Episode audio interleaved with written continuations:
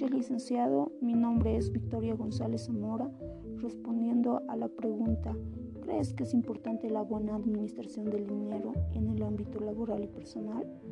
Sí, es muy importante saber administrar nuestro dinero. Es muy fundamental para poder construir gran riqueza y solo no solo por eso, sino para tener una buena relación sana con el dinero. ¿Cuántas veces no vemos a personas que sufren más con deudas y por falta de dinero?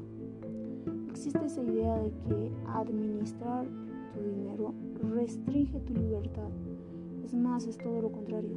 Administrarlo aumenta nuestra libertad. Por eso, el objetivo de administrarlo logra la libertad financiera. En uno de los libros, el libro de los secretos de la mente millonaria, dice en un párrafo, el principio de riqueza, el hábito de administrar tu dinero es más importante que la cantidad. El dinero sin inteligencia financiera es dinero que desaparece pronto. La mayoría de la gente que entra a un trabajo gana su buen dinerito y empiezan a gastarlos.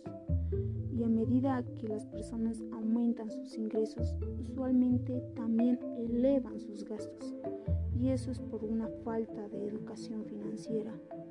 Uno de los hombres de negocios de Robert Kiyosaki, padre rico, padre pobre, si quieres ser rico es necesario que te instruyas financieramente.